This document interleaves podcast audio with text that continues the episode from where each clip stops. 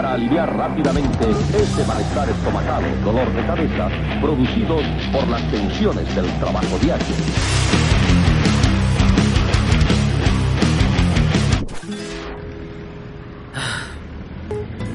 A ver, a ver, ¿en qué estaba? ¿En qué estaba?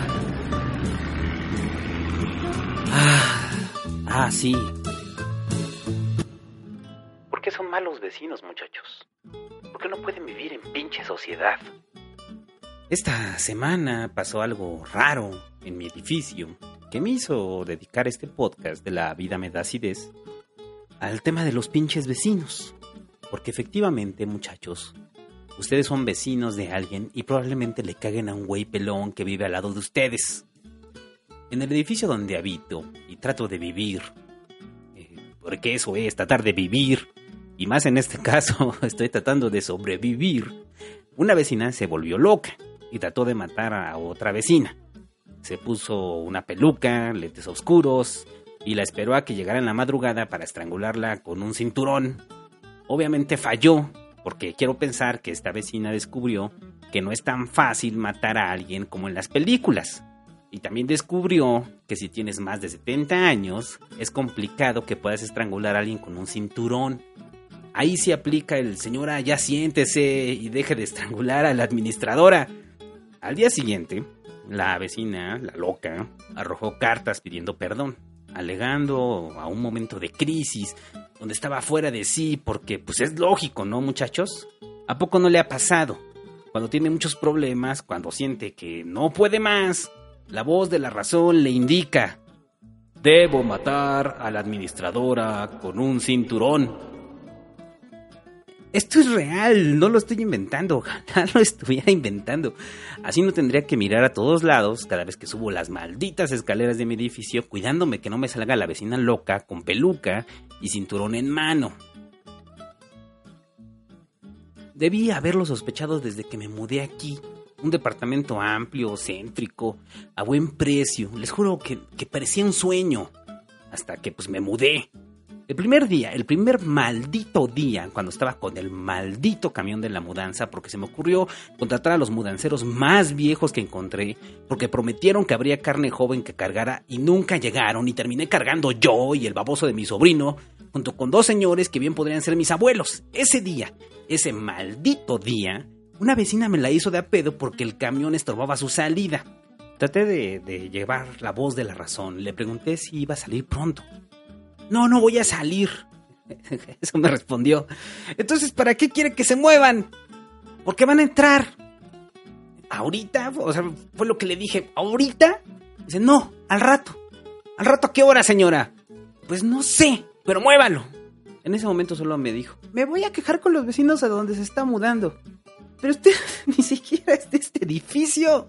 Pero bloquea mi salida. Pero nadie va a entrar. ¡Muévalo! Así, así fue la discusión como dos o tres minutos, hasta que decidí perder.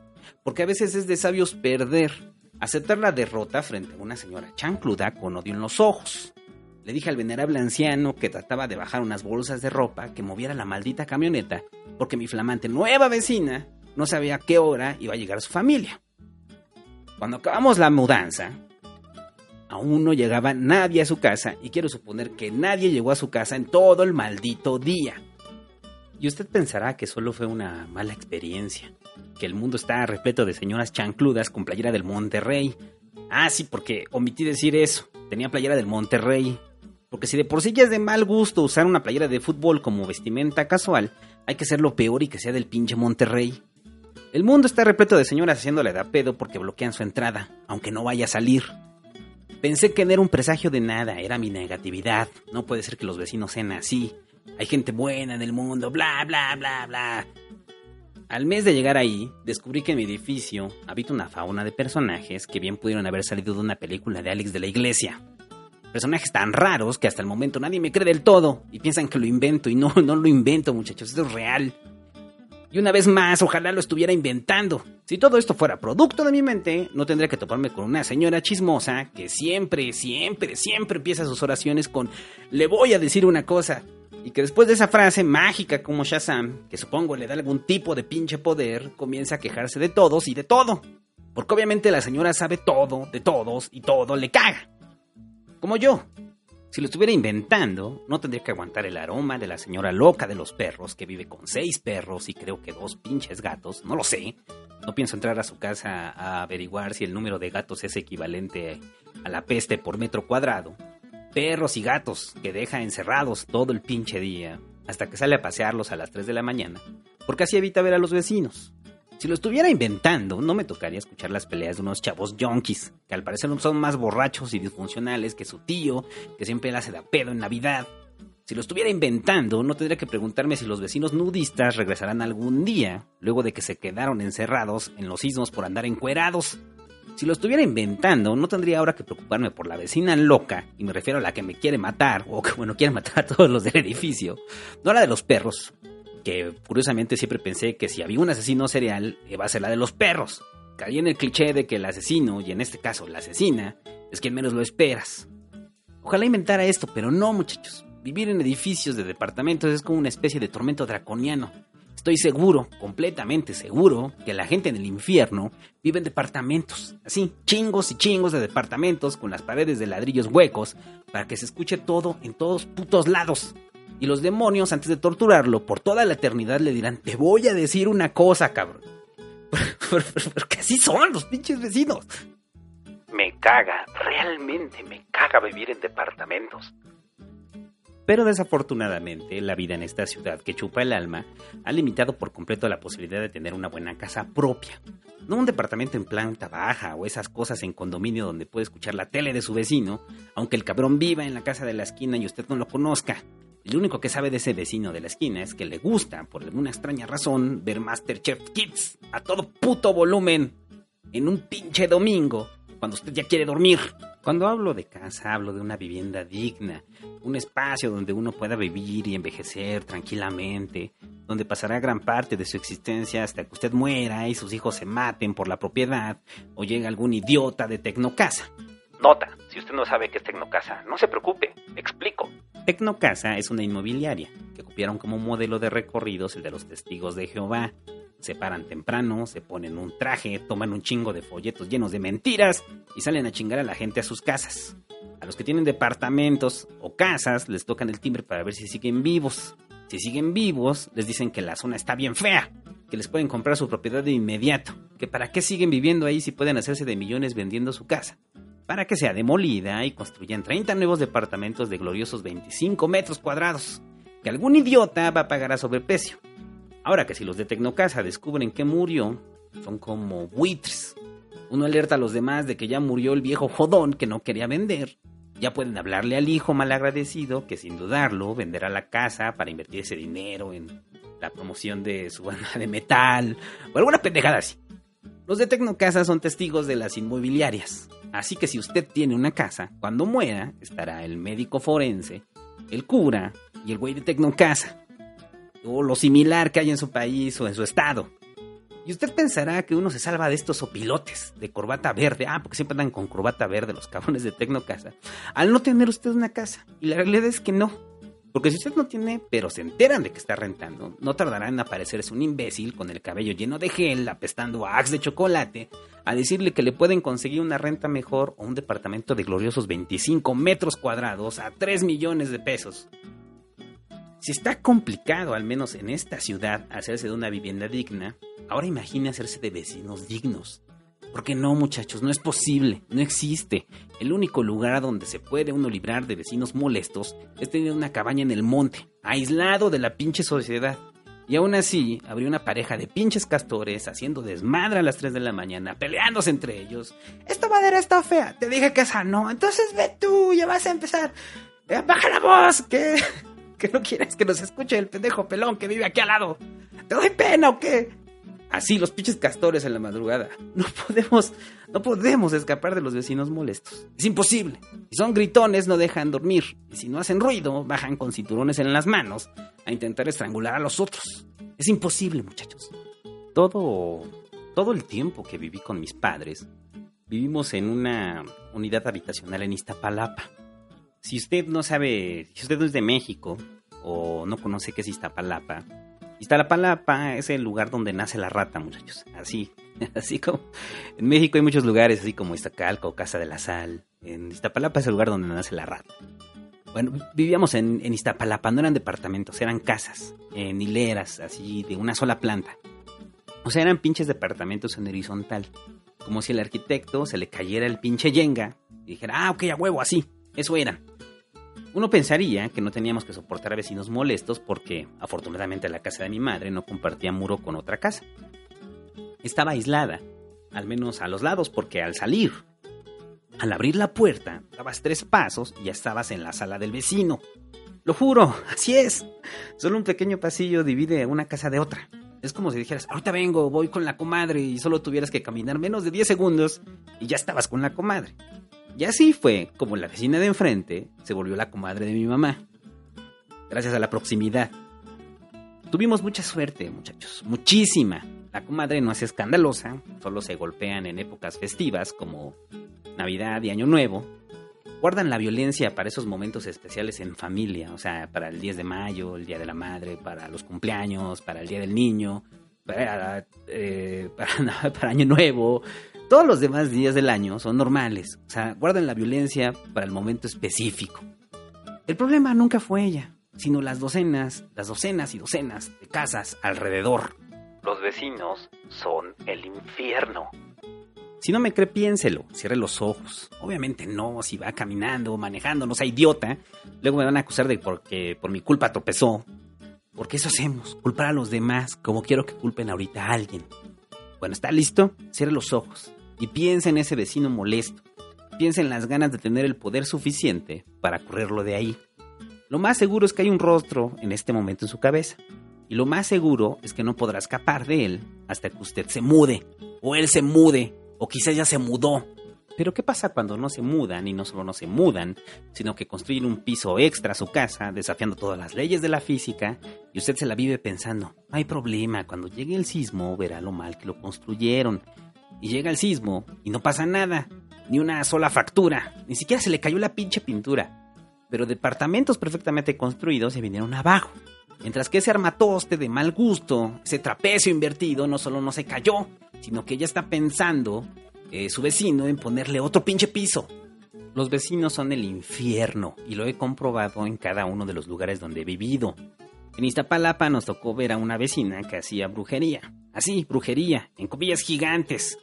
A quienes le caían mal les hacía brujería. Salía a las puertas y les embarraba de aceite, dejaba animales muertos y no sé qué tanta madre más. Lo que sí sé es que al parecer no le funcionó, porque fue ella la que terminó en el reclusorio por fraude, luego de vender su casa y no entregarla. Quizás no usó la suficiente gallina para, el hechizo, o le faltó más aceite quemado para evitar que la denunciaran y terminara siete años en el reclo. Y esa historia es de las leves, muchachos. Ahí en el barrio hubo muertos, apuñalados, este, saqueos, campales, eh, balaceras, robos en el crucero, peleas, peleas y más peleas. Todos se peleaban con todos. Era como nuestra forma de convivir a través de los madrazos. Creo que de toda mi familia no hay alguien que se haya salvado de una pelea con los vecinos. Cuando digo pelea es pelea así, a madrazos con sangre, deschongo, gritos y mucha, mucha violencia. Y no es que mi familia buscara pelea, simplemente era una estrategia de defensa frente al inmenso mar de vecinos gandallas, abusivos y otros simplemente con ganas de chingar al prójimo. Los vecinos infernales, muchachos. Vecinos infernales. Vecinos infernales. Esos que no se sabe de dónde llegaron, ni cómo se hicieron una vivienda, o sea, cómo pudieron hacerse de una vivienda, solo se sabe que les gusta la música fuerte, el alcohol, la violencia intrafamiliar, el sexo sin condón para garantizar su descendencia y sobre todo, y lo más importante, chingar al prójimo. Hace muchos años estábamos el búho y yo en Iztapalapa trabajando. No me acuerdo qué, pero por ese entonces los dos vivíamos por allá. El búho eh, decidió rentar una casa de por ahí con la mejor de las intenciones, así con los ojos llorosos de anime, eh, lleno de esperanza. El problema es que rentó al lado de los vecinos infernales. Solo escuchábamos gritos de te voy a matar, te voy a matar, culero. De esas veces que piensas y que te repites a ti mismo que no vengan aquí, que no vengan aquí, que no vengan aquí, por favor, Dios, que no vengan aquí. Y justo cuando hay silencio, cuando ya crees que todo pasó, se escucha en la puerta el el búho fue el que les abrió y era uno de los vecinos infernales. con pistola en mano y un chaleco antibalas, eh, con los ojos llorosos y el aliento fétido a caguama tibia. Eh, lo que le dijo fue: oh, dile a mi carnal que se baje del techo. Eso fue lo que dijo. Antes de que enderezáramos la mirada y efectivamente sobre el techo estaba su hermano, igual de pedo que él, también con el chaleco antibalas y la pistola apuntando. Pues, pues hacia donde estábamos nosotros, ¿no? Hacia ahí apuntaba. Nada más no te mato porque eres mi sangre. Eso fue lo que dijo el hermano infernal a su hermano, que desconsolado pedía nuestra ayuda. Eso sí, sin dejar de apuntarle también hacia el techo. Ya, carnal, vamos a platicar. el güey estaba llevando a la cordura. Mientras el búho trataba eh, pues, de cerrar la puerta con calma, así de, ya, carnal, ya estuvo. Nosotros nomás escuchamos, te voy a matar, hijo de tu pinche madre. Ya, carnal, cálmate. Vamos a platicar. Como usted sabrá, días después, el búho se mudó de ahí, porque uno no puede vivir ahí. Quiero reconocer la capacidad negociadora del hermano que suplicaba entablar un diálogo.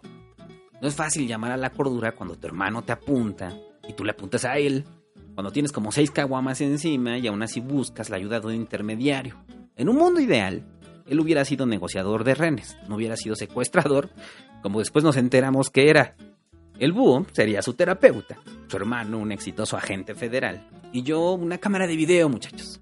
Pero el mundo no es ideal, solo hay gente apuntándose en las azoteas viviendo al lado de uno. Los vecinos son el infierno, y quien esté libre de basura en el pasillo, que arroje la primera piedra. Siempre que veo basura en las torres de departamentos pienso, ¿qué tan hijo de puta es usted para no recoger su envoltura de chocorroles o de cualquier mierda que come para generarse diabetes como si fuera un pinche concurso? No le toma más de tres segundos recogerla, llevarla a su casa y tirarla. Y aún así se la echa alguien más, que un pendejo la recoja por usted. Porque probablemente no se puede agachar a recoger su envoltura de chocorroles de tantos pinches chocorroles que ha comido. En esa casa de Iztapalapa además de tener vecinos armados en los techos. Sucedió un fenómeno raro, que hasta la fecha no me explico. Bien, la cosa estaba así. En un inicio pasaba el camión de la basura. Sonaba la campana y uno debía salir en calzones, pijama o con una playera de Taz y Box Bunny cholos a tirar la basura, dejarle unos pesos al del camión y regresar con los botes vacíos y ese jugo de basura que queda al fondo del bote. Ese mismo que, que debería de ser utilizado como herramienta de tortura para los vecinos que les valía madre y no salían a tirar su basura y vivían ahí alrededor de ella. Pero ese no fue el problema fundamental. Con el paso del tiempo, el camión dejó de pasar y fue sustituido por un señor con carrito, muchos perros y borracho. Tan borracho, una vez que terminaba de recolectar la basura, se ponía a beber al lado de ella, hasta que el calor de la tarde pues, lo hacía dormir al lado del bote. Todo el mundo, que no sacaba su basura a tiempo, aprovechaba para arrojarla a los botes mientras este señor eh, dormía y descansaba de su alcoholismo, y obviamente sin darle un solo peso. O sea, se saltaban la comisión aprovechándose de su embriaguez, o sea, eran más desgraciados. Pero ese no fue el problema fundamental. Un día dejó pasar, eh, dejó de pasar el señor de la basura. Todo el mundo asumía que había muerto de alcoholismo o lo habían detenido por alcohólico o se habían metido alcohólicos anónimos Todas las oposiciones eran sobre el alcohol. Todos los prejuicios sobre su alcoholismo, lo cual tenían razón, pero eso no quita que fueran prejuiciosos. Eh, el punto es que dejó de pasar y la basura comenzó a acumularse, porque si uno solo produce mucha basura, ahora imagínese chingos de familias de todo tipo. Mi madre tenía un bote de basura afuera, lo suficientemente grande para acumular basura de días. No sé cómo comenzó, pero algún vecino gandaya, quizás el cabrón que estaba en la azotea, Luego de amenazar a su hermano, miró de reojo y bajó la pistola, al darse cuenta que en nuestra casa había descubierto un nuevo lugar donde poner su basura. Fue ahí, muchachos, que el infierno comenzó. Durante los días que el señor de la basura estaba ausente, no, no estaba muerto, regresó después, solamente andaba de pedo. Durante esos días, donde teníamos que callarnos para saber si venía el camión de la basura, que se ponía del otro lado de la avenida y salíamos corriendo a entregar nuestros tambos repletos de suciedad al todopoderoso camión de la basura, donde el chofer parecía Immortal Joe dándonos agua. Durante esos días, donde nos hicimos conscientes del peso de nuestros desperdicios, en esos días no solo tirábamos nuestra basura, sino la de otros vecinos infernales, que un buen día decidieron que nuestro bote de basura era comunitario. Ya sé, ya sé, se preguntarán por, por qué demonios no metimos el bote Y sí, lo hicimos, solo que como tardaba en pasar el camión, o simplemente no lo escuchábamos, o lo escuchábamos y nos hacíamos tontos, y de ahí le pido a mi madre que me perdone por mis pecados. Mi madre decidió pues, sacarlo de nuevo. Y a la mañana siguiente, como si hubiera una conspiración secreta, como si se corriera la voz en todo el barrio, a la mañana siguiente el bote estaba lleno de basura otra vez. Fue poco tiempo lo que duró ese via crucis. Afortunadamente el señor de la basura regresó y todo volvió a la normalidad. Nunca supimos quiénes eran, qué oscuros motivos los impulsaban. Lo que sí supe, en pláticas casuales, fue que al parecer es un fenómeno común, que muchos han sufrido, lo cual me lleva a pensar que en algún momento usted ha tirado la basura de su vecino y si no, y si no ha pasado, no se preocupe, ya lo hará. Porque los vecinos son como las chinches, esas chinches que violan a otras chinches, para que cuando la chinche violada se aparee, sea el semen de su violador el que se ha inyectado. Así, exactamente así son los vecinos con la basura. Los vecinos son el infierno, y cuando por fin me independicé, cuando los aires de emancipación llegaron a mi vida, cuando me sentía un profesionista, listo para comerme al mundo, listo para desarrollarme, me fui a vivir al peor lugar del mundo, donde me encontré el verdadero vecino del infierno. O sea, estos vecinos del infierno no tienen nada que ver con lo que les voy a platicar. En mi desesperación de ponerme el pie, así le llamo yo al presionarme para salir de casa de mis padres al terminar la universidad, en esa desesperación conocí a un companteatro que ahora está en el reclusorio por, narcomenudeo. Van a pensar que todos los que conozco están en el reclu y no, muchachos, no es así. Algunos ya salieron. Bueno, el punto es que este compa había heredado una propiedad en Nesa. Para quienes no conozcan Ciudad de Nezahualcóyotl, les haré una breve descripción. Imaginen que a un montón de tierra, lodo y aguas negras le crecieron casas. Bueno, pues eso es Nesa. Y no, no estoy siendo clasista. Yo viví ahí, tengo todo el derecho a hacerlo. El punto es que este compa me rentó un cuarto en un lugar que después sería apodado como el Cuchitril. debí suponer que la cosa iba a ir mal cuando no tenía chapa, debía cerrar con una cadena, las escaleras estaban amarradas con alambres y el baño era compartido y a la intemperie.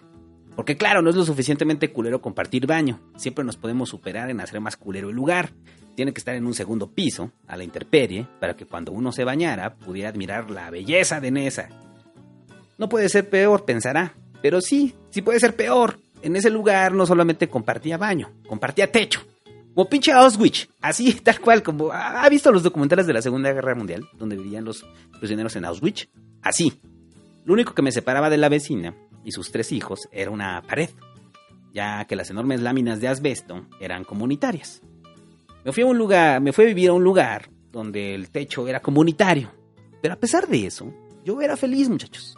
Lo veía como esas metas idiotas. No te preocupes, es temporal, te dará carácter. No pasa nada, la vecina es amable, sea amable. Mi, casero era amable, casi siempre estaba drogado y cuando me veía señalaba lo que hacía y adicionaba un buena vibra.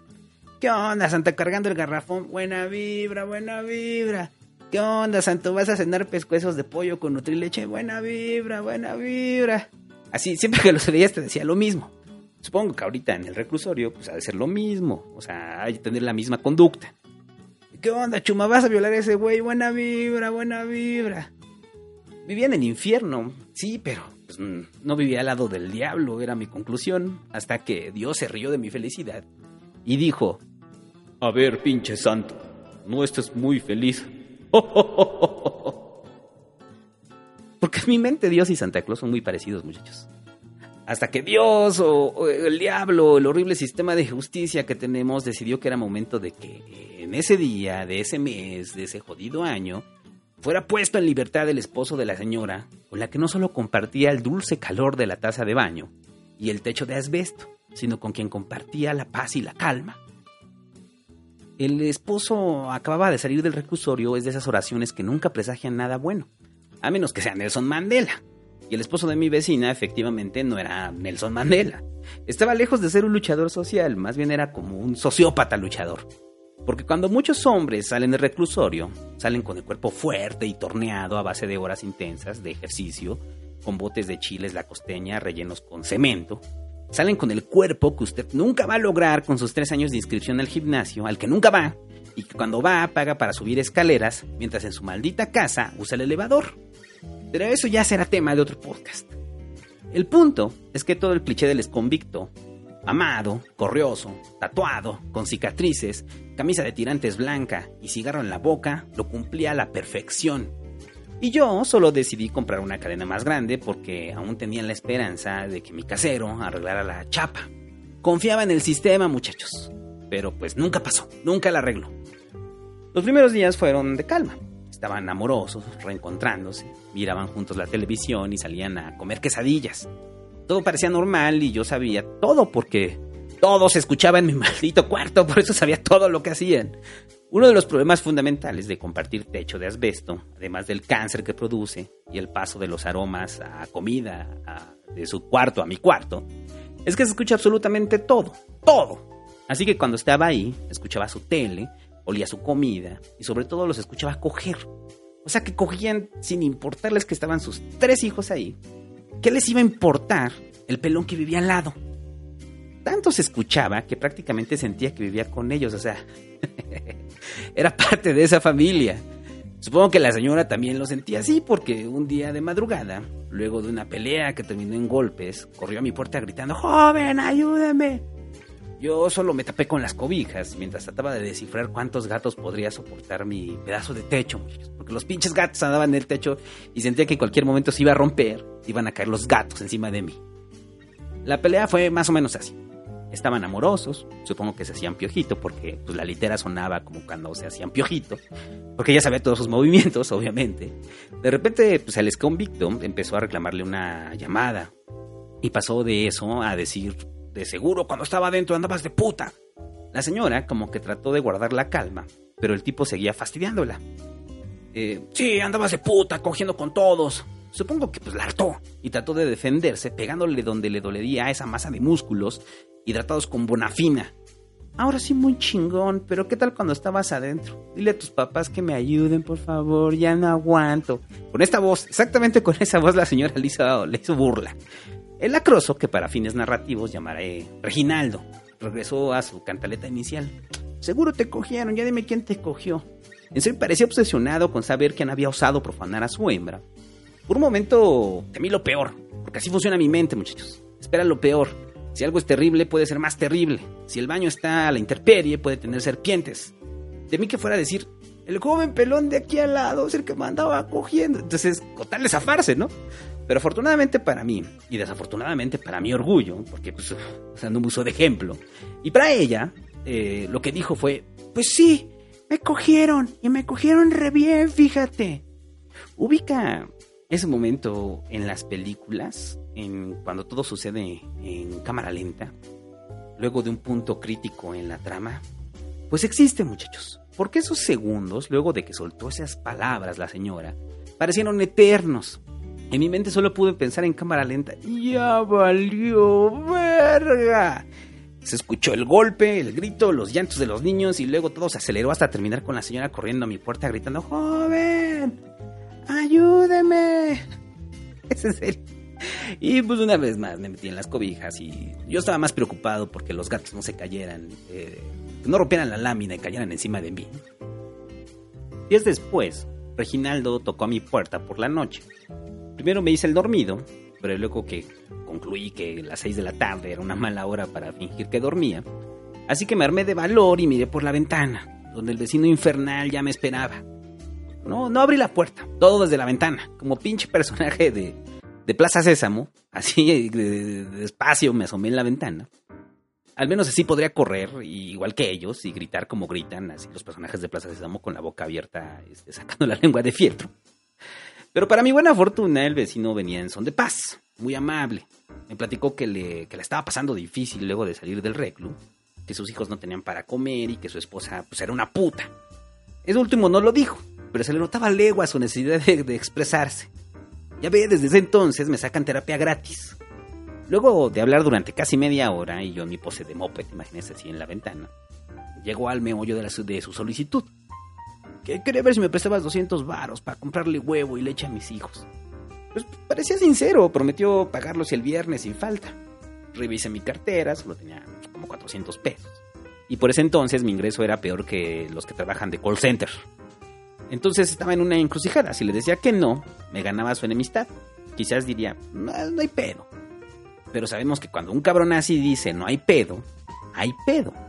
Cuando dice cámara carnal, luego nos vemos, lo más seguro es que se va a meter a tu casa. O en ese caso solo le bastaba brincar el techo de la mina y ya estaba en mi casa. Si le decía que sí, no me lo iba a quitar de encima. Me iba a estar pide y pide y ese dinero pues, se va a fondo perdido. Al banco de la alegría, como cuando tu compa te dice, güey, pídeme un Uber, luego te lo pago. Y sabes que nunca, nunca te lo va a pagar. Tomé la decisión más sabia. Le presté solo 100 pesos. Conservé mi dignidad, mis pocas pertenencias y sobre todo la simetría de mi rostro, que tenía miedo que me desfigurara el cabrón. A las pocas horas bajé a comprar leche, para mí, no para los niños, no mames. Pues quién soy, el pinche doctor Simi. Fue ahí que lo vi al cabrón, en la esquina, fumando crack, o piedra, o como lo conozcan en su país. Se atragantó cuando me vio, o sea, estaba dándose el toque, este, y se atraganta y prende un cigarro. Y yo por dentro pensé, güey, ya sabía que no ibas a comprar nada, no mames, o sea, ya sabía que no ibas a comprar leche ni huevo, pero solo dije, ¿qué? Y ya, así con un ¿qué fingí demencia Ignoré el aroma que provenía del bote de Yakult improvisado como pipa. Pensé que el hijo de la chingada ni el Yakult le dio a sus hijos, o sea, se tomó el Yakult de él y ahí aparte fumó su piedra.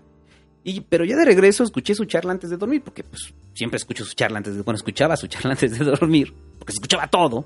Y sí, había comprado leche y huevo, o sea que partió el dinero para su adicción y para alimentar a sus chamacos.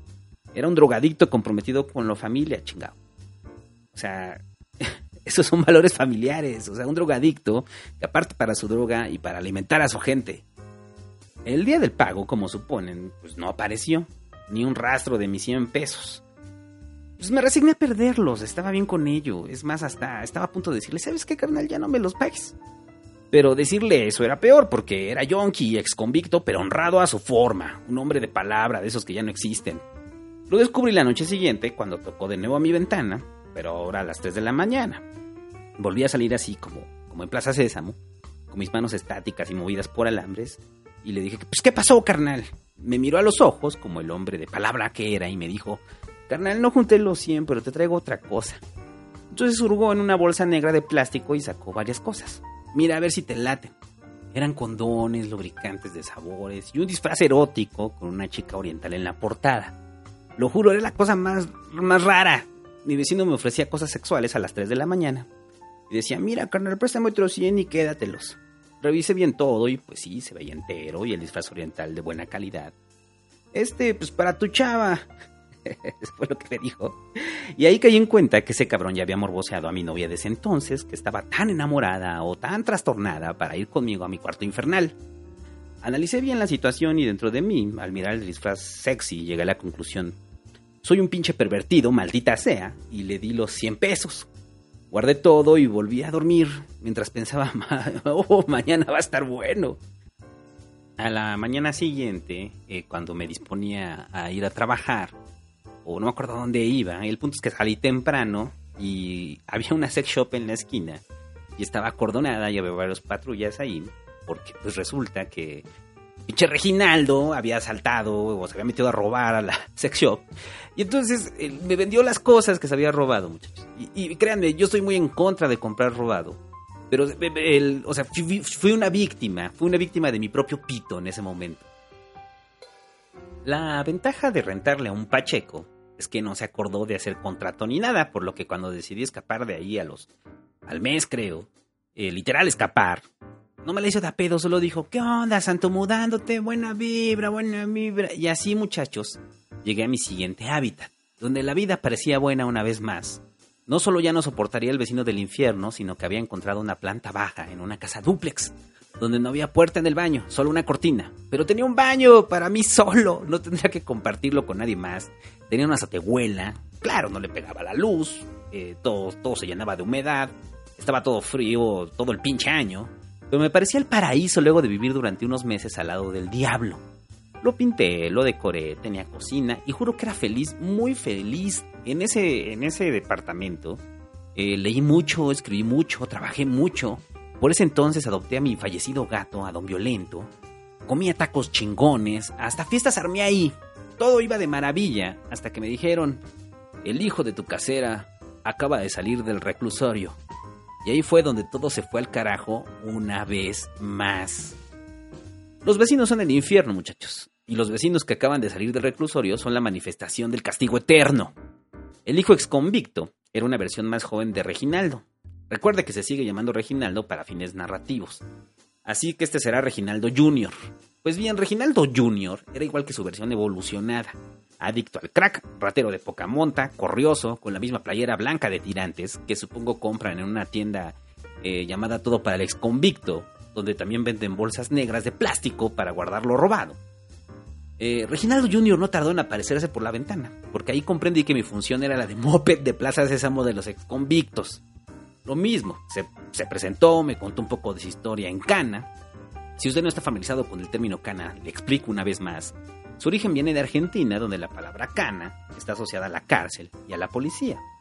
No sé cómo demonios llegó a México, lo que sí sé es que se tergiversó a tal grado que cuando alguien tiene un conocido, amigo o futuro vecino mío en el reclusorio, dicen anda en cana y otros le adicionan anda en Canadá. Entonces cuando usted pregunta, ¿y tu primo? Ah, en Canadá. Ah, fue de viaje. No, está en el reclusorio, pendejo. Bueno, el Reginaldo Junior me contó toda su historia y ya lo veía venir. Abrió la bolsa, una bolsa negra y me dijo, ¿no quieres unas bocinas? Son de las vergas. Las revisé a detalle y me di cuenta pues, que no, no eran de las vergas, eran unas pinches Logitech ahí todas chafas. Eh, eran como unas, vecinas, unas bocinas robadas de alguna compu. Le dije que no, que ya tenía unas, que muchas gracias, porque hasta cuando uno trata con exconvictos se debe ser cortés. Pero ustedes ya sabrán lo que siguió. Bueno, préstame 200 varos nada más para que, para que las venda, te las pago. En ese entonces, eh, a diferencia del cuchitril, ya me iba mejor, ya vivía en una obra negra por lo menos. Y el dinero ya no era tanto un problema, por lo que pues, le presté dinero, deseando que este trajera más, más y mejor lencería, muchachos, de calidad. Sí, ya sé, pienso con el pito, pero en ese entonces tenía 23 años. Uno piensa más con el pito a esa edad. No me llevó nada de eso, en su lugar me llevó unos tenis que pues, estaban todos feos y me dieron asco, y una, una bicicleta destartalada. Di por pedidos esos 200 pesos, pero gané un protector Yonki que cuando llegaba me saludaba y hacía que todos me reconocieran. O sea, me reconocían desde lo lejos cuando iba llegando y me decían, ¿qué pedo? ¿Qué pedo? Y en ese entonces me decían el cholín, que ya me hablaron del pasquín. Pero bueno, semanas después, ya en confianza con él, porque así es uno con los vecinos, les tiene confianza cuando ya lo presentaron con los demás vecinos, lo dejé pasar rápido a mi casa. No sé qué demonios llevaba para venderme, no recuerdo. Lo que sí recuerdo es que acarició al violento mi gato histórico, que probablemente está en el cielo destruyendo ahorita cosas de bien de piel, lo acarició y dijo, este gato es de los chidos, ¿no? Puro pinche pedigrí.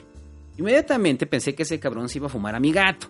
Lo cambiaría por unas dos grapas de coca. Así que fingí sueño una vez más, muchachos. Porque soy como pinche zarigüeya. En lugar de fingir mi muerte, eh, finjo que tengo sueño. Ya me quedo ahí bostezando para que no me hagan nada. Reginaldo Jr. salió por la puerta. Tomé al pinche violento para verificar que fuera mi gato y que no le faltara nada y suspira bien. Bien, bien, bien, no pasó nada. Al día siguiente, mi novia de ese entonces, la misma que me aguantó en el cuchitril, eh, me preguntó por unas memorias USB que había dejado en la mesa. Las buscamos y no estaban, no aparecieron nunca. No sé cuándo ni cómo las tomó. Lo que sí sé es que en esas memorias venían documentos importantes de su licenciatura de, mi novia de entonces, fotos y música porque en esos años la nube solo era una cosa que uno le trata de encontrar forma, y en ese entonces para mí las nubes tenían forma de pinches reginaldos. Afortunadamente para mí, para su mamá y para la sociedad, Reginaldo Jr. volvió a la cárcel. Lo agarraron robando un espejo de un auto, un auto, o amenazó a alguien, no, recuerdo qué. El punto es que nunca había sentido que el sistema funcionara hasta que lo metieron de nuevo a la cárcel.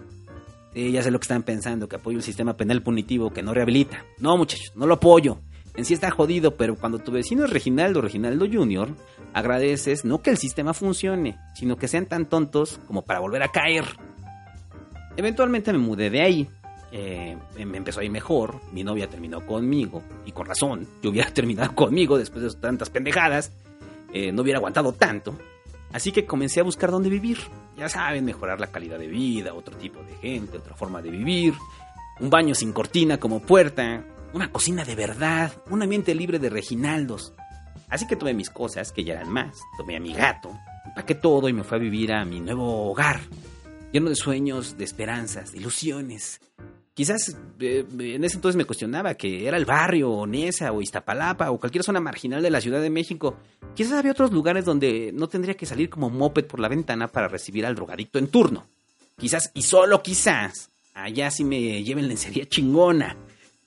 Íbamos en la mudanza, como si el camino fuera tocado por la mano de Dios, con el calor de una tarde de primavera y una brisa suave, con, con ese dulce olor a mierda. Porque pues así fue la Ciudad de México a mierda. Acéptenlo. Eh, esa brisa suave, tenue. El futuro parecía prometedor. La vida parecía prometedora para mí. Por un momento había olvidado que ese dios Santa Claus me decía una vez más, a ver pinche santo, no estés muy feliz. Cuando llegué a la primera semana de mi nueva de mi nueva residencia. Había un güey gritando afuera de mi departamento. Hasta la madre de pedo y con la música de su celular a todo volumen. A lo mejor era un borracho cualquiera, no podía tener tan mala suerte. Se abrió la ventana del departamento de abajo y gritó, y pues, una voz salió de ahí y gritó, ¡Reginaldo! Obviamente no se llamaba Reginaldo, pero para fines narrativos era Reginaldo III. Eh, la voz gritó, Reginaldo, ya métete, cabrón. A lo que Reginaldo, la voz Reginaldo, Solo respondía con gritos y le subía más a la música. Ahí me di cuenta que el dios Santa Claus, ese dios Santa Claus que durante años he imaginado que si existe es así, una vez más me repetía, a ver pinche santo, no estés muy feliz. y así muchachos comenzó todo de nuevo. Los vecinos son el infierno.